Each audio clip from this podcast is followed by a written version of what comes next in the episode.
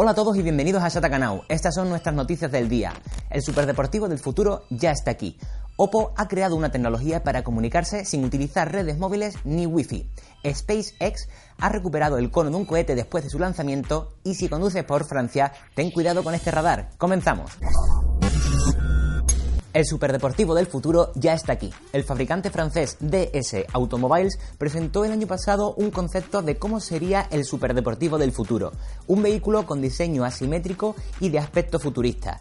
Pues bien, tal fue la respuesta que han decidido fabricar el DSXE Tense, completamente operativo que estará en exhibición durante el concurso Chantilly Arts and Elegance este mismo 30 de junio. El XE Tense promete un motor eléctrico y tracción delantera de 1360 caballos de vapor, la misma suspensión que la del Fórmula E y un chasis fabricado en fibra de carbono. Además, contaría con dos modos de conducción, el de potencia máxima con 540 caballos y el modo de circuito que ofrecerá toda su potencia de 1360 caballos. Su extraño diseño haría que el conductor tenga una cabina separada del lado izquierdo al aire libre, mientras que en la parte cubierta hay capacidad para dos pasajeros. Y por último, DS asegura que su coche estrenaría una nueva tecnología que haría que fuese capaz de recuperar su forma original después de un impacto. Si esto es cierto, estaríamos ante una tecnología revolucionaria, pero por el momento no hay más información. DS solamente ha confirmado que quieren que este modelo llegue en algún momento de 2035,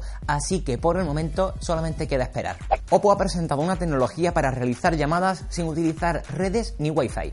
Meshtalk es como se llama la tecnología desarrollada por Oppo para enviar mensajes y realizar llamadas entre dispositivos de la marca sin usar redes, Wi-Fi o Bluetooth. Aunque el único problema es la distancia porque solo será posible hacerlo en un radio de 3 kilómetros. Según ha explicado la empresa, Meshtalk utiliza un chip personalizado que aprovecha la descentralización, la mayor velocidad y el menor consumo de energía. Según indican, además, la privacidad está garantizada gracias a que no se emplean servidores ni estaciones base. Además, se podrá crear una red de área local con varios dispositivos para crear chats grupales y ampliar el rango de comunicación. No sabemos cuándo estará disponible esta nueva tecnología, pero seguramente solo podremos utilizarla con los últimos lanzamientos porque necesitan de un chip especial.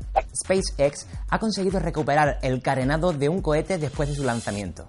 Uno de los objetivos de Elon Musk con SpaceX es poder tener cohetes completamente reutilizables y eso significa poder aprovechar muchas de sus piezas en varios lanzamientos y parece que va por buen camino. Ya lo vimos cuando consiguieron recuperar el propulsor de los Falcon 9 y Falcon Heavy, pero ahora han logrado recuperar el cono o nariz del cohete, también conocido como carenado, que es la parte encargada de llevar toda la carga útil al espacio como por ejemplo los satélites. Una vez que el carenado ha liberado dicha carga, se parte en dos y vuelve a la Tierra.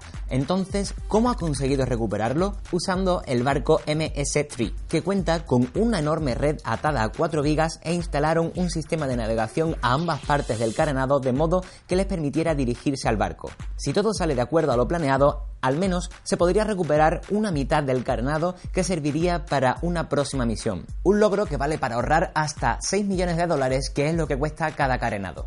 Este radar es capaz de reconocer hasta 11 infracciones al mismo tiempo. Este super radar, bautizado como Mesta Fusion 2, vio la luz hace dos años, pero no ha sido hasta junio de este 2019 cuando ha comenzado a instalarse en las carreteras francesas. Se trata de un radar torreta que está ubicado sobre el poste de 4 metros de altura y es capaz de detectar un notable abanico de infracciones como excesos de velocidad, adelantamientos indebidos, uso del móvil al volante o saltarse un semáforo en rojo tiene un rango de acción de 200 metros y es capaz de controlar simultáneamente hasta 32 vehículos y 8 raíles. Su margen de error es de solo un 1% y es capaz de operar incluso en climatología adversa. Aunque todavía está en fase de pruebas, Francia tiene planeado instalar 400 unidades de estos radares este año, para llegar a los 1200 a finales de 2020. Y esto es todo, chatequeros. Nos vemos mañana con más noticias.